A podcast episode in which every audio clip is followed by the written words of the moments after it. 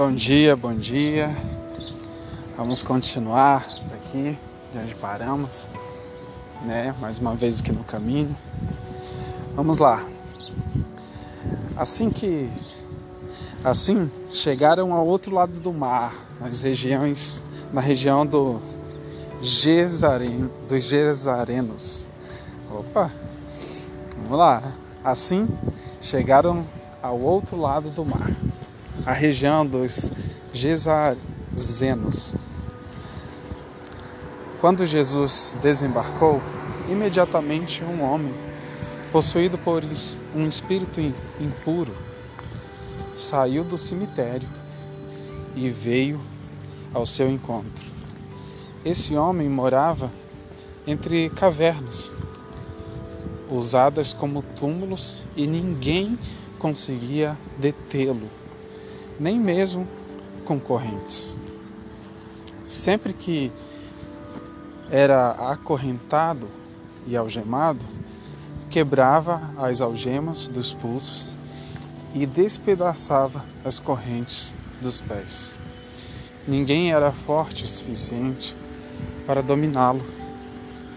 Dia e noite vagava entre os túmulos e pelos montes, gritando e cortando-se com pedras. Quando esse homem viu Jesus, ainda a, uma, a certa distância, correu ao seu encontro e se curvou diante dele. Então soltou um forte grito: Porque vem me importunar, Jesus, filho do Deus Altíssimo? Em nome de Deus, suplico que não me torture, pois Jesus já havia falado ao espírito: sai deste homem, espírito imundo. Jesus lhe perguntou: qual o seu nome? E ele respondeu: Meu nome é Legião, porque há muitos de nós dentro deste homem. E os espíritos impuros suplicaram repetidamente que não que ele não os enviasse a algum lugar distante. Havia uma grande manada de porcos pastando ali, ali perto. Mande-nos para aqueles porcos, implorar os espíritos. Deixe que entremos neles. Jesus lhes deu permissão e os espíritos impuros saíram do homem e entraram nos porcos. E toda a manada, cerca de dois mil porcos, se atirou pela encosta íngreme do monte e de, para dentro do mar e se afogou. Então todos os porcos se atiraram na encosta íngreme do monte para dentro do mar e se afogaram. Os que cuidavam dos porcos fugiram para uma cidade próxima e para os seus arredores, espalhando a notícia. O povo correu para ver o que havia ocorrido. Chegaram até onde Jesus estava e viram que tinha sido possuído pela legião de demônios. Estava, ali, estava, estava sentado ali, vestido e em perfeito juízo. E todos tiveram medo. Então, os que presenciaram os acontecimentos contaram aos outros o que havia ocorrido com o homem possuído por demônios e, e o que havia acontecido com os porcos. A multidão começou a suplicar que Jesus fosse embora daquela região. Quando Jesus entrava no barco, o homem que tinha sido possuído por demônios implorou para ir com ele. Jesus, porém, não permitiu e disse: Volte para casa, volte para a sua casa e para a sua família e conte-lhes tudo o que o Senhor fez por você e como ele foi misericordioso.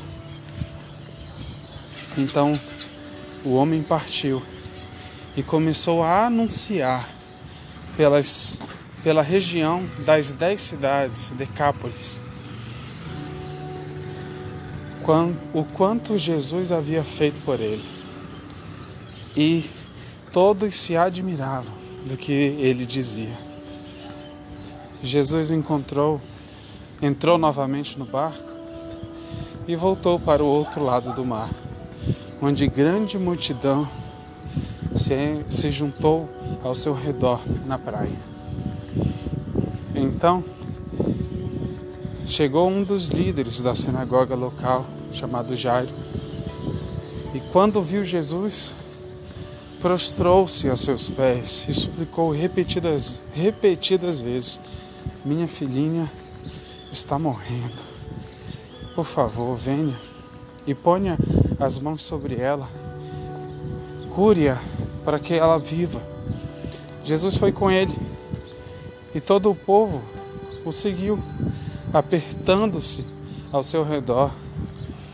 No meio da multidão estava uma mulher que havia 12 anos sofria de hemorragia. Tinha passado por muitas dificuldades nas mãos de vários médicos e ao longo dos anos gastou tudo que possuía sem melhorar. Na verdade, havia piorado. Tendo ouvido falar de Jesus, aproximou-se por trás dele, no meio da multidão, e tocou em seu manto, pois pensava: se eu apenas tocar em seu manto, serei curada. No mesmo instante, a hemorragia parou e ela sentiu que os, em seu corpo que tinha sido curada da enfermidade. Jesus imediatamente percebeu que dele havia saído poder, por isso virou-se para a multidão e perguntou: Quem me tocou em meu manto? Seus discípulos disseram: Veja, a multidão que aperta de todos os lados. Como o Senhor ainda pergunta: Quem me tocou? Quem tocou em mim? Jesus, porém, continuou a olhar ao redor para ver quem havia feito aquilo.